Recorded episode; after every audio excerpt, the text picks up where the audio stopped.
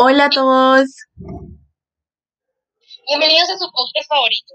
Hoy les hablaremos de algo muy interesante. Sonido. Vamos a hablarles sobre la tristeza, pero en este caso analizaremos dos tipologías. Tendremos en cuenta cuatro poemas de Luis Cernuda, en este caso Razón de Lágrimas, poema 11, Qué ruido tan triste y Estoy cansado. Y la canción Yo te extrañaré de tercer Antes de eso tenemos que saber que la tristeza es un sentimiento de dolor anímico, producido por un suceso desfavorable que suele manifestarse como, un estado de ánimo pesimista, la insatisfacción y la tendencia al llanto. Para comenzar, vamos a hacer una breve intertextualidad de cada obra. Entonces, comencemos. Para no alargarnos mucho, voy a hablar sobre los poemas en general y de cómo están relacionados entre sí. Los poemas tienen un tema en común que es la tristeza del alma, donde la nostalgia, el desapego y la decepción tienen un papel fundamental, pero cada uno tiene un contexto distinto. Por ejemplo, uno trata de la nostalgia del haber dejado su país de origen. Esto le genera una gran tristeza. Otro es sobre dos amantes, pero lo hace de forma particular, ya que no muestra alegría como se supone es el amor, más bien habla sobre la tristeza y utiliza un lenguaje eh, fuerte y opaco. Ahora haremos un breve análisis de la canción escogida. Esta es una canción escrita por Juan Carlos Rodríguez, el cual es un homenaje al hermano de uno de los integrantes de la banda. Por medio, por medio de la melodía nos muestra sus sentimientos de tristeza, ya que es una canción conmovedora para entender que nosotros debemos saber que todo pasa por algo. Posiblemente esa persona tiene un lugar mejor. También trata de lo que cualquiera llega a pensar cuando pierde a alguien amado o alguien que conoció por mucho tiempo.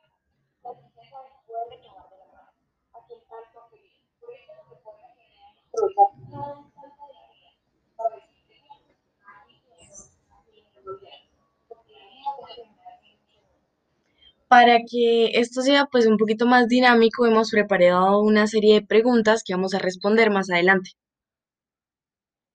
Eh, primero comenzaré yo.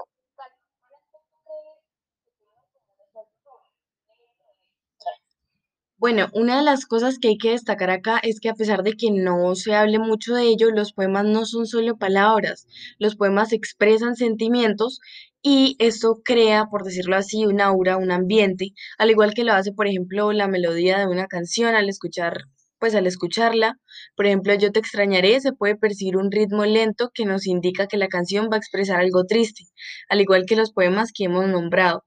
Estos usan palabras que representan ya sea explícita o implícitamente la presencia de la tristeza en los mismos. Entonces, creo que por este lado pues se podrían relacionar un poquito las obras. ¿Tú crees que hay alguna otra cosa por la que se pueden unir? Sí, claro que sí.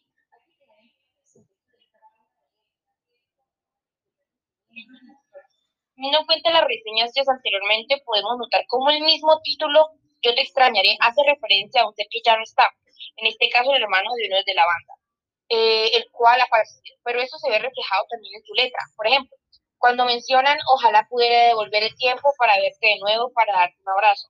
Aquí podemos notar la tristeza no poder tener de nuevo eh, Un ejemplo que podemos destacar de los poemas es donde Luis Cernuda vino a dejar a su país natal. Esto le afectó bastante y escribió de ello, ya que dejó, ya que dejó su tierra de manera casi forzada usó este sentimiento para escribir este poema.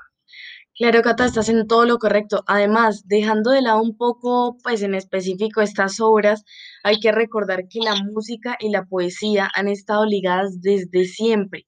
A pesar de que la música obre en el sonido y la poesía en las palabras, pues igual existe un vínculo. Sin embargo, la música tiene un significado por sí misma, al igual que las palabras. Y las palabras también conllevan al sonido. Adicionalmente, lo que es la estructura de la poesía, podemos verlo en la aplicación de versos, rimas y estrofas, al igual que en las canciones. O sea, la estructura musical se ajusta también mucho a la de la poesía. Bueno, muchas gracias por tu colaboración, Salma. Pudimos ver que estas obras mantienen un tema en común, el cual es posible percibirlo gracias a su melodía, letra y ritmo las cuales determinan tanto un estado de ánimo como un sentimiento profundo del alma.